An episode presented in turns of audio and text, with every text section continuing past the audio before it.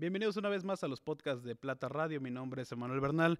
Recordarle a toda nuestra audiencia que estamos subiendo estos podcasts, estos video podcasts, todos los días, lunes, miércoles, viernes y ahora también en domingo, a través de las diferentes plataformas y redes sociales en las que nos pueden encontrar. Nos encuentran en Facebook, Instagram, YouTube y Spotify, en todas y cada una de ellas como Plata Radio X. El día de hoy toca hablar sobre un tema, eh, pues que ha estado como en el interés de la gran mayoría de los habitantes de la región oriente del estado de Morelos y yo diría que de todo el estado y de todo el país. Me refiero a nada más y nada menos de cómo es que se celebrarán, cómo se conmemorarán tanto el miércoles de ceniza, la cuaresma y posteriormente la Semana Santa y la Pascua. Esto porque sabemos que actualmente estamos en tiempos de pandemia y para hablar de este tema y muchos otros más, me encuentro el día de hoy con el párroco de Jalostoc, Manuel González Román, quien nos platicará sobre este y muchos otros temas. Eh, bienvenido, párroco. Gracias este, agradezco mucho este, eh, poder estar aquí bueno, y compartirles un poco pues, en torno a estas celebraciones eh, religiosas importantes para la feligresía católica, principalmente pues ahora pues en estos tiempos de pandemia, donde pues todo se ha suscitado una cuestión de incertidumbre, se va a celebrar, no se va a celebrar, cómo se va a celebrar, ahorita por ejemplo pues de entrada eh, ya es un hecho que no se van a llevar a cabo los llamados viernes de cuaresma, que se inicia precisamente con las peregrinaciones a, Chalma, el miércoles de ceniza, que ya estaremos este, iniciando eh, mediante Dios este miércoles 17 de febrero. Eh, Primeramente, eh, nos gustaría que, nos platicara eh, quién es Manuel González Román, que le platicara a nuestra audiencia de dónde es originario, desde hace cuánto tiempo está ejerciendo el ministerio, ¿verdad? y su formación, que nos platicara primeramente un poco de usted y en unos momentos más nos adentramos a, lo que, toda la gente está esperando. Claro que sí. Bueno, pues este ya has mencionado mi nombre, es Manuel González Román, originario de nacimiento de la Ciudad de, México. Eh, llevo radicando aquí en el estado de Morelos junto con mi familia desde el año 1995. Eh, antes de ese tiempo nos encontrábamos viviendo en el estado de Oaxaca por cuestiones de trabajo de, mi papá. Bueno, sabemos que se dio eh, la crisis del 94 y bueno, tuvimos que emigrar del estado de Oaxaca este, al estado de Morelos y bueno, ya desde, esa, desde, desde ese año ya estoy aquí, este, aquí radicando. Y bueno, eh, llevo ocho años de ministerio sacerdotal. Eh, ingresé al seminario prácticamente desde los 18 años, este, una vez que finalicé la, los estudios de preparatoria en el Cebetis 166, ahí de, Tejalpa. Eh, uno de los, todavía en ese tiempo dicen que era uno de los mejores Cebetis, se peleaban con los de Cuautla y con los de, con los de Jojutla. y bueno, ingresé al seminario en el año este, 2002, este, eh, simplemente como para querer vivir una experiencia. Dije, a ver, vamos a ver si, si es por aquí o no es por aquí. Bueno, este, después de hacer un discernimiento, este, pues me, me quedé y, continué mi proceso de, de formación. Eh, estuve eh, cuatro años aquí en, en el seminario de, de, Cuernavaca y este, prácticamente realicé todo, digamos, mis estudios. en el año 2007 el entonces obispo don Florencio Olvero Ochoa, junto con el equipo formador del seminario, pues decidieron, junto con otro compañero, enviarme a estudiar este, a Roma. Ya concluí mis, mis estudios, que, son, que es la parte de la, de la teología. Y bueno, este, una vez finalizado, en el 2010, regresé este, al, nuevamente a México y me reincorporé ya prácticamente este, pues a, una, a un trabajo de parroquia, que en este caso fue la de eh, San Miguel Arcángel en Anenecuilco. Y desde ahí pues empecé mi, mi, proceso pues para esperar la ordenación este, diaconal primero en el año 2011, en mayo, y posteriormente en el, 20 de diciembre del año 2012 mi ordenación sacerdotal. He estado este, en diferentes eh, parroquias. Eh, esta última pues es la de, la de Jalostoc. Ocho años pues no han sido fáciles, sin embargo, pues me han enriquecido muchísimo, sobre todo en el contacto con la gente, conocer la, la, real, la realidad de, del Estado, principalmente esta de la zona oriente, ¿por qué? Porque antes de venir en, aquí a Jalostoc, este, estuve en, en Acatlipa, eh, en la zona conurbada de Cuernavaca, pero antes de eso estuve este, aquí en Azochapan, Morelos, y, y, antes de ahí en, en Huastepec. Entonces, prácticamente digamos que eh, la, mayoría de, mi ejercicio ministerial ha sido de, este lado del estado de Morelos, pero al final, digo, en la zona oriente, pero pues sí hay, son realidades muy, muy diferentes, este, aún a pesar de que es, es una misma zona. Bueno, eh, creo que ya he tenido la oportunidad de ver algunos de los episodios de, este podcast de Plata Radio y una de las preguntas más recurrentes que se le que se le hacen a los invitados y creo que hoy más que nunca es como, como interesante traerla a colación, traerla a la mesa, es el por qué, el, el cuándo, o sea, el, es decir, a qué edad y el por qué se decide ir por una carrera sacerdotal, una carrera eh, apegada al clero, al, al, al, culto católico. ¿Cuál fue esa, esa semilla, ese parteaguas para, para decir, creo que esto podría ser mi, mi vocación? Ok, mira, este, yo antes de, de, ingresar al seminario este, participé en un movimiento que se llamaba este, Obra Misional San Felipe de Jesús. Este era un grupo de, de chavos, eh, principal entre 18 y los 25 años más o menos, eh, que se dedicaban este, en los meses de diciembre y de Semana Santa hacer misiones. Salíamos a las comunidades, este, nos íbamos prácticamente pues, a, a trabajar ahí con, con, la gente. Entonces eh, ahí fue, digamos, el inicio de la espinita y de, y de esa inquietud este, hacia la vida eh, sacerdotal. Posteriormente, pues como la mayoría de, de los sacerdotes, pues este, fuimos monaguillos de, en, alguna iglesia y bueno, yo, yo lo fui en la parroquia de, de mi colonia. Entonces, este, digamos, eso fue digamos, ya como que el, el, añadido para decir, bueno, pues tengo esa inquietud hacia la vida este, sacerdotal, vamos, y por digo, cuando dije hace un momento, va, vamos a experimentar.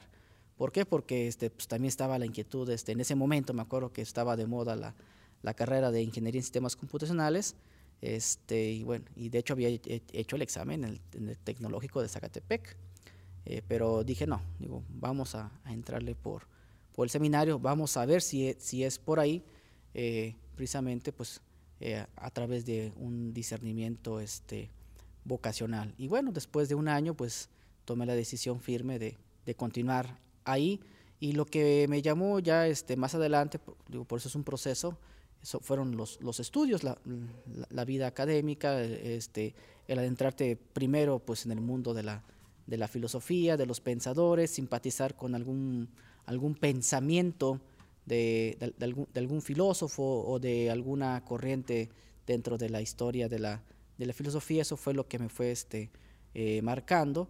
Este, pues para, prioritariamente aristotélico tomista podría ser bueno digamos que este sí. Eh, el, todos los este, todos los seminarios eh, llevan esa corriente principalmente aristotélico tomista. Sin embargo yo de una manera muy muy muy personal y este y lo digo abiertamente porque lo expresé en su momento este yo me incliné un poco más hacia la hacia el idealismo alemán encabezado por por Kant por supuesto que es este Kantiano. el kantiano y, wow. y Hegel, que, que si, me si, me preguntas sobre Hegel, no lo entendí este, del, del todo, pues son, muy, muy, muy complejos y claro que este, al tener... Este, la dialéctica, la dialéctica kantiana, hegeliana.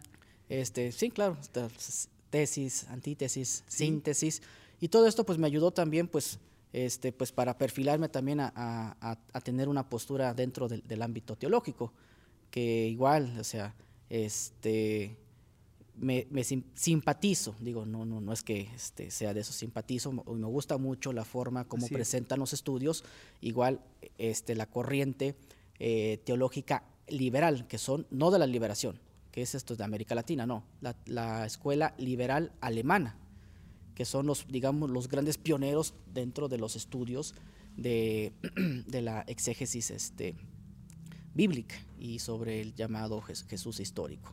Entonces, pero sí, sea, eh, claro que dentro del seminario, pues respeto mucho y sigo este, el, pensamiento aristotélico tomista, pero pues los cánones, sí. Los cánones, pero ya al final dentro de mi postura personal, digamos, simpatizo con estas dos corrientes. Muy interesante. Mire, le comparto, eh, personalmente yo, yo tengo un tío que así es, es franciscano. Saludos a, a Fray Israel, que este, seguramente nos estará viendo en este capítulo de Plata Radio. Él es este, igual párroco en, en una iglesia eh, en el sur de la República. Y siempre, una, alguna vez en una plática me, me, decía que esta parte académica, como bien lo menciona, le llama mucho la atención porque decía, bueno, es que hay que estudiar eh, psicología, filosofía, hay que como empaparse de, de, bastantes cosas. Y él en, en aquellos años se preguntaba como para qué me va a servir todo esto y creo que, que todo tiene una, una fundamentación, ¿no? No, claro que sí, o sea, de hecho, pues yo actualmente soy este profesor de, teología y de filosofía en el Seminario Conciliar de San José de Cuernavaca. Eh, ahorita este semestre este, estoy dando la, materia de síntesis eh, teológica y a los chavos la de, de eso es teología y a los chavos de tercera filosofía el seminario de ateísmo. Entonces yo les decía, miren chavos, quizá este, ustedes no le van a decir a la gente, este, los autores no les van a expresar el pensamiento tal cual, pero sí, va, sí ayuda muchísimo este, en la cuestión, por ejemplo, de, la reflexión, de, conocer el entorno, y digo, y principalmente digo, ustedes que, se van, que están encaminados ya a servicio sacerdotal, pues tienen, tienen que saber qué es eh, el, contexto, qué es lo que pasa, por qué pasa, este, y, para, y para qué sirve. Digo, digo, no les van a hablar este lenguaje teológico, dogmático, moral, pero sí este, lo van a, lo tienen, deben tener la capacidad de bajarlo a una, este, a un lenguaje este, más, más pastoral de, de acuerdo a la realidad del pueblo. Eh, bien, también quisiera que, que, dentro de todo este, esto que, nos está platicando, creo, creo importante así eh, decirle a los chicos, a los jóvenes que, que nos ven a través de la, la señal de Plata Radio, eh, cómo es que se siente ese llamado, por decirlo de alguna forma. ¿Cómo, cómo podría identificar un niño así, un joven que, que, que, su vida eh, va como encaminada a, el servicio sacerdotal? Bueno, mira, al final de cuentas, pues todo tiene su origen, digamos así, en, en la cuestión del, de la experiencia religiosa familiar, porque al final de cuentas la, la, la mayoría de los sacerdotes este, son de, familias, este, digamos, pues católicas. Y de tradición, ¿no? De tradición católica. Entonces, de, el, el, el, niño pues va, va despertando esa, esa, inquietud a partir de, ese contacto y de esa experiencia que va teniendo con Dios desde la familia, del simple hecho de que papá y mamá este, le, le, enseñan a dar gracias a Dios este, después de los alimentos, pues ya, ya, ya, ya, es un, ya es un gesto de decir, bueno, una experiencia religiosa y no se diga, por ejemplo, que papá y mamá este, no solamente llevan al niño al catecismo y ahí lo dejan, sino que participan, son parte de eh, en la cuestión de la asistencia a la misa dominical. Digo, ahorita que pues sabemos que no se puede, pero cuando este, se pueda, pues participar con ellos o el simple hecho de decir, a ver, vamos a, hacer un, una, una, pequeña oración como familia. Entonces, e, este, es, eso va ayudando al niño a, a despertar esa inquietud. Primero, el niño o el joven debe tener la experiencia de Dios en la familia. En, hay casos en los cuales no, no hay este, la experiencia de Dios en la familia, por X o Y motivo, pero sí la, va a encontrar este, en el, eh, con, los, con los amigos, con los compañeros en la escuela, este, digamos, este, o en la misma iglesia, porque pues, ahí, ahí, también se puede, hay casos. Se hacen presentes las tres virtudes teologales, la fe, la esperanza, la, la, caridad. Entonces así como que se van dando cuenta, ¿no? Como que, ah, creo que este es mi camino, creo que esta es mi, mi, forma en la cual puedo, puedo servir, ¿no es así? Sí, claro que sí, y claro, y todo esto, todo esto va aunado a, a un discernimiento este, vocacional. Por eso este, dentro de, de la Iglesia Católica y en cada seminario, de hecho en todos los seminarios de todo el mundo existe este, una, una parte que se llama pastoral vocacional, o sea, es decir, este, padres, seminaristas, religiosas, dedicados precisamente a ayudar a estos jóvenes a que descubran si realmente su vocación es a la vida consagrada como sacerdotes, como religiosas, eh, como frailes o como laicos. O sea, al fin de cuentas, el hecho, un joven que, porque a veces dices, pasó el vocacional, no, yo, yo no quiero sacerdote, espérate, a ver, calma, calma. No, supernumerario del Opus Dei, hay tantas formas de... O sea, ellos te van a decir, a ver, podemos decir, tú, chavo, o sea, sí, tienes, tienes espíritu de servicio, todos, pero esto no es tu camino. O sea, porque sabemos que las apariencias se engañan. Hay otras formas, eh, eh, practicar eh, como laico o en la catequesis, hay muchas formas. Sí, o sea, y, sabemos que la, el, ahora sí que dentro de los, de los, siete sacramentos, dos de ellos, que es el orden sacerdotal y el matrimonio, son este, vocaciones ya una vida específica. Incluso, bueno, la misma soltería sabemos que es, es una vocación, o sea, este, que, que, que, se, que se va viviendo. Así es, bueno, pues yo creo que, que, para toda la audiencia ha quedado bastante claro y esperemos que yo, yo, yo no lo descarto, que haya algún niño, algún joven que, que, nos esté viendo y dentro de todo este abanico de posibilidades que hay para tener como una vocación en la vida, pudiese ser la, la sacerdotal o la vida de una religiosa, ¿no? En todo caso, siendo, siendo mujer, eh, el que pudieran eh, decantarse por, por este tema. Bien, ahora quisiera que nos platicara eh, primeramente antes de, entrar como en materia y de saber cómo es que vamos a vivir eh, pues esta, esta Semana Santa, esta, esta cuaresma y esta Pascua, eh, previo a entrar a la entrevista, había como una persona que me, me, preguntaba, ¿no? Y así bien me lo decía, dice, bueno, pero sería interesante que nuestra audiencia, a veces muchas personas que pues así son creyentes, pero hace falta como esa, esa información que nos pudiera platicar el por qué es que, que el miércoles de ceniza, hoy precisamente que estamos en miércoles de ceniza, eh, va cambiando conforme al año. Ok, bueno, mira, eh, el, cambio se, va dando a partir de, del sábado de gloria, o llamado también sábado de Pascua. Eh, ¿Por qué? Porque este, es, esto nosotros lo adoptamos de la, del pueblo de Israel, que ellos celebran este, la Pascua en la primera luna llena de después de primavera. Entonces, nosotros también este, adoptamos, este, digamos, ese mismo sistema, eh, celebrar la Pascua después de la primera luna, de la primera luna nueva, perdón, de primavera. De primavera. Entonces, por eso se va dando este, estos movimientos constantes de las fechas. Ya sabemos que la, la, cuaresma y la Semana Santa se, puede empezar entre febrero y la Semana Santa se celebra en, entre marzo y, abril. pero precisamente es, a estos cambios que, que, nosotros lo tomamos dentro de la, de la liturgia del pueblo de Israel. Entonces todo esto se maneja con relación a la al festejo de la Pascua, que quede como bien claro para toda la gente que nos está viendo a través de las diferentes plataformas de Plata Radio. Es por eso que, el, miércoles de ceniza, hoy miércoles de ceniza, como va cambiando dependiendo a, el año, dependiendo de este ciclo lunar. Sí, de hecho, pues se adopta el calendario lunar. Y lo cual, eh, pues detona en que, en que comience, pues, este, sería el miércoles de ceniza, posteriormente la cuaresma, llegaríamos a la Semana Santa y posteriormente la Pascua, ¿no? Todo alineado, perfectamente alineado. Claro que sí. Bien, ¿cómo es que lo viviremos este año? Bueno, mira, este año pues lo viviremos de una manera diferente. Quizá algo similar, yo creo que aquí va a, ser, va a depender mucho de la situación de cada comunidad. ¿Ok? O sea, no, no puedo hablar en general.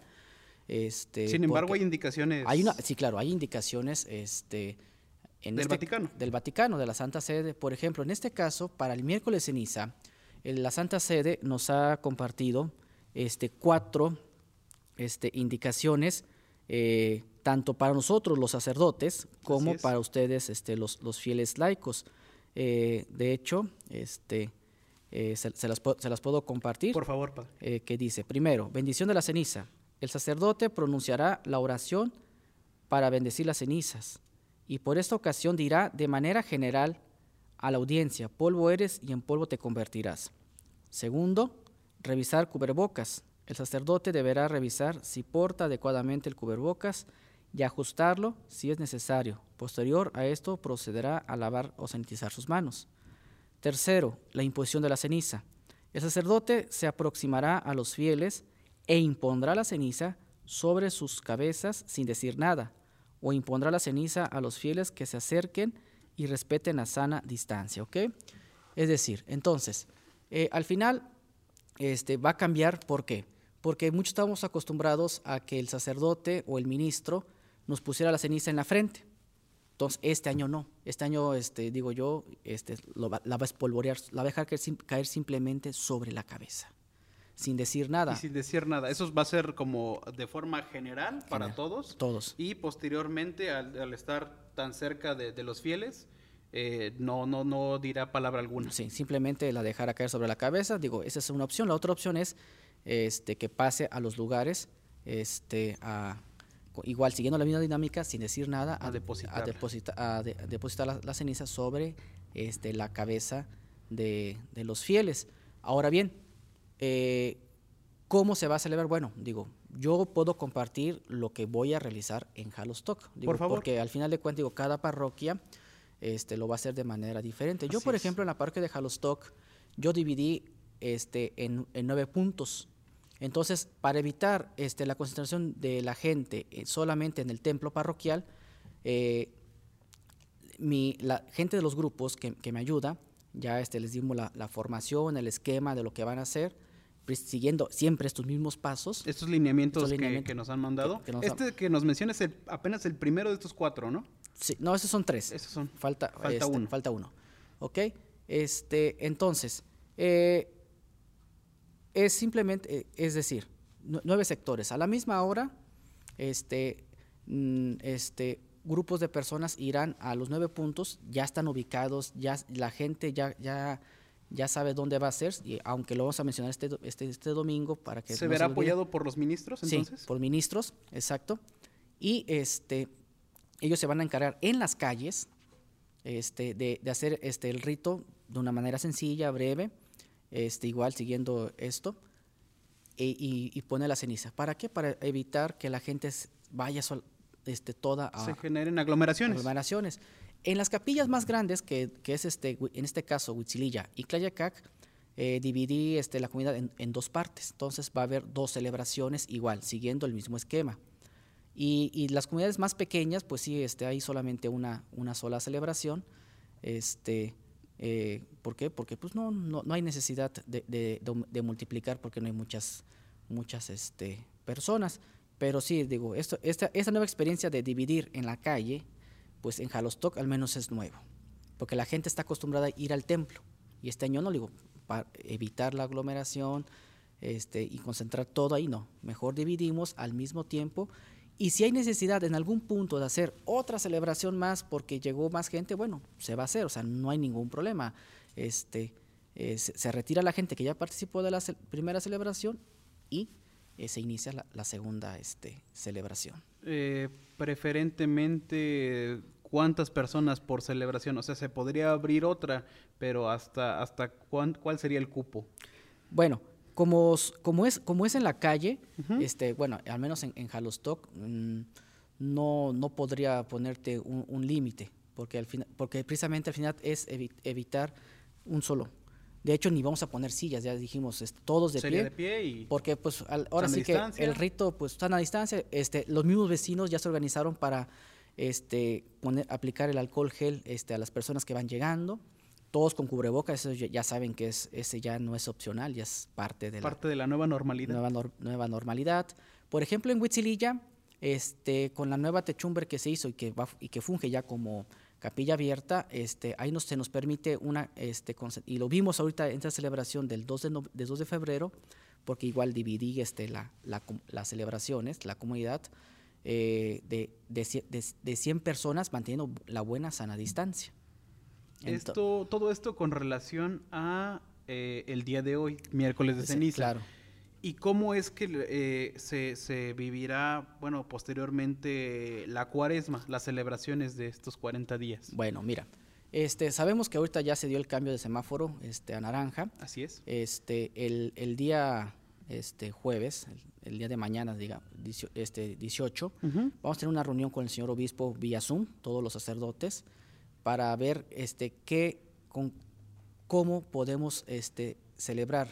Yo al menos de manera personal, y lo que he ido compartiendo este, a la gente de mi comunidad, es decir, bueno, este, al menos las celebraciones principales, que es Domingo de Ramos, este Jueves Santo, Viernes Santo y sábado, y sábado de Gloria o sábado de Pascua, podemos hacer las celebraciones. Claro, nos tendremos que, tendremos que buscar las estrategias este, adecuadas para evitar la aglomeración de las personas. La práctica en el Viernes Santo, por ejemplo, de la adoración de la cruz.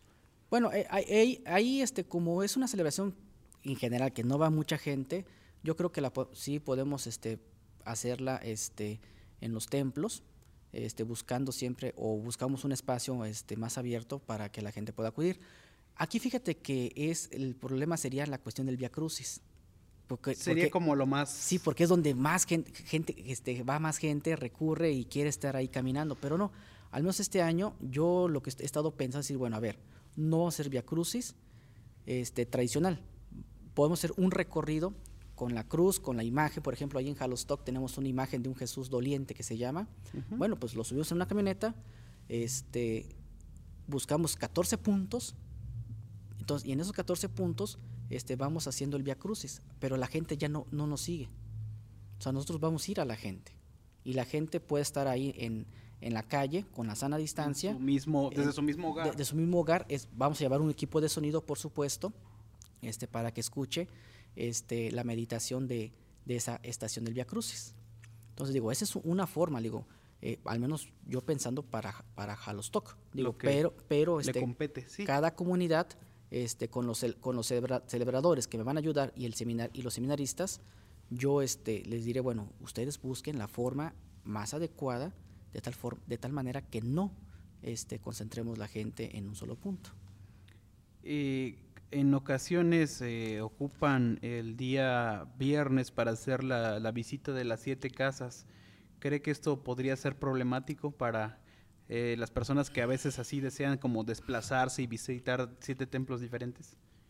Mira, este, no podemos cerrar los templos. De hecho, tú sabes que desde que empezó la contingencia, los templos se nos pidió este, que los templos, al menos en México, no los cerráramos. Eh, aquí en, la comunidad de Jalostock en general no hay, no hay esa costumbre. entonces digo, yo no tendría ningún problema.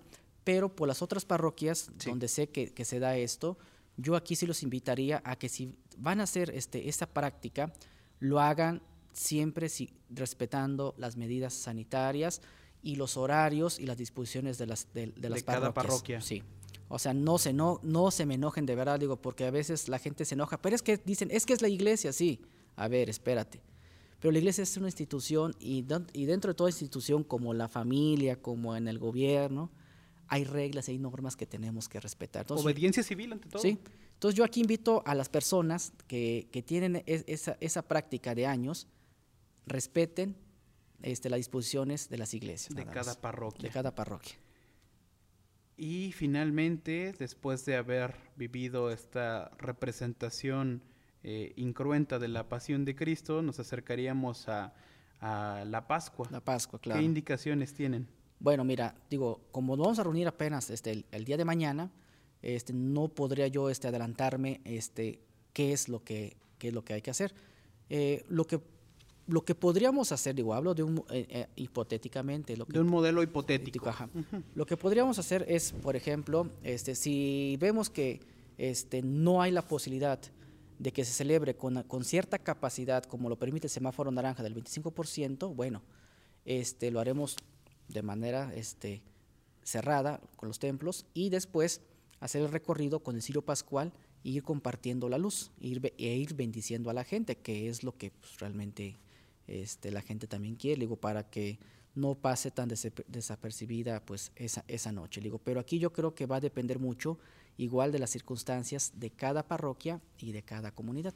Y las indicaciones, pues como cada año, ¿no? En, Sábado de Gloria, eh, por favor, tratar de, de, ahora más que nunca, hay que cuidar el agua. Claro que sí, mira, este, desafortunadamente sabemos y esto lo comparto porque el Papa Francisco es un papa muy, muy preocupado por el cuidado del medio ambiente. De hecho, este, en su mensaje de paz de este año 2021, él, él habla sobre este, el, que el ser humano, el hombre, como creación de Dios, tiene, es llamado a ser custodio y guardián del medio ambiente. Y sabemos que desafortunadamente esto del cambio climático pues se sigue dando y sabemos que este el año pasado pues no llovió mucho. por lo tanto, los niveles de, de, los mantos acuíferos, de las presas, no, no, subieron a lo que tenían que haber dado. Entonces yo los invito de verdad, y no solamente como cristianos, sino como ciudadanos, conciencia civil, a cuidar el agua. Y pues ya para, para finalizar, recordarle a toda nuestra audiencia y a toda la gente así a la cual esté llegando esta señal de Plata Radio X, eh, pues que hay que seguir las medidas de, de, sanidad, ¿no? El uso de cubrebocas, el uso constante de, de, gel antibacterial o de preferencia el lavado de manos, el guardar y mantener esta sana distancia, así también en estos eh, lugares eh, sacros, ¿no? Como son los templos. Y por favor, por favor, seguir bastante estas medidas de sanidad para que podamos eh, conmemorar el sacrificio incruento de, Jesús en la cruz. Claro que sí, digo, mira, al final este, sabemos que estamos dentro de una nueva normalidad. yo, este, yo sé que este, Cuaresma, Semana Santa, y sobre todo Semana Santa implica vacaciones. Pero yo creo que hay que volver a tomar la, conciencia, decir, no son vacaciones, tenemos que cuidarnos, sabemos que nuestro estado, por la cercanía al Estado de México, al a la Ciudad de México, este, pues apenas cambiamos de, semáforo, este, pero el cambio de semáforo no, es, no significa vamos a salir todos, no, o sea, a ver, si se dio el cambio de semáforo es por la cuestión de, la, de las actividades económicas. Este, sí hay que consumir local, hay que salir en solamente lo necesario. Para lo indispensable. Nada más. Y, y creo yo que hasta ahorita la mejor vacuna y la mejor defensa para el coronavirus es el uso correcto del cubrebocas, el lavado frecuente de manos o de, alcohol gel, mantener la sana distancia si es que llega a salir y si no, quédate en casa. Quédense en casa, es como la, la indicación por parte de Manuel González Román, quien así nos, nos tuvo aquí eh, pues informando sobre cómo es que se vivieran estos, esta conmemoración este año. ¿Algún mensaje final el día de hoy, que es miércoles de ceniza? ¿Algún mensaje para los feligreses? Bueno, sí, este, a mí me gustaría este, compartirles solamente un fragmentito del mensaje del Papa Francisco. Cada año este, los papas han sacado un mensaje de cuaresma. Este año el Papa lo titula Cuaresma, un tiempo para renovar la fe, la esperanza y la caridad. Y precisamente el Papa ya al final de este ¿Es como eh, tal una encíclica, papá? No, es, es, un mensaje. Un mensaje. Es un, es un, mensaje, son este, cinco hojitas digo, está en internet, digo, lo pueden buscar, de verdad, no, no hay este, no necesitan ni comprarlo, no lo venden, está en la página de Vaticano, ahí este, aparece este, este mensaje que sirve muchísimo para meditar sobre, pues en estos días. Y, y bueno, se los comparto, dice, queridos hermanos y hermanas, cada etapa de la vida es un tiempo para creer, esperar y amar. Este llamado a vivir la cuaresma como camino de conversión y oración, y para compartir nuestros bienes, nos ayuda a reconsiderar en nuestra memoria comunitaria y personal la fe que viene de Cristo vivo, la esperanza animada por el soplo del Espíritu y el amor cuya fuente inagotable es el corazón misericordioso del Padre. Pues le agradecemos mucho por este mensaje que así a través de estos medios le hace llegar a, todos los, feligreses que seguramente nos estarán eh, viendo y agradecerle también mucho por su tiempo y por haber venido aquí el día de hoy al set de Plata Radio. No, pues gracias a ustedes también por la, por la invitación, gracias al presidente municipal Juan Felipe este, por, por estar aquí, por invitarme y bueno, cuando gusten también este, platicar de otro tema, pues con gusto este, aceptaré la invitación. Sí, esperemos que no sea la última vez en la que podamos compartir estos micrófonos y se le reitera la invitación para estar aquí platicando de algunos otros temas más. Muchas gracias. Claro que sí, gracias. Esto es todo por el día de hoy en el podcast de Plata Radio. Recordarle a nuestra audiencia que estamos subiendo estos contenidos en formato de podcast, de video podcast, todos los días lunes, miércoles, viernes y ahora también en domingo a través de las diferentes plataformas en las que nos pueden encontrar. Nos encuentran en Facebook, Instagram, YouTube y en Spotify, en todas y cada una de ellas como Plata Radio X. Mi nombre es Emanuel Bernal. Hasta la próxima.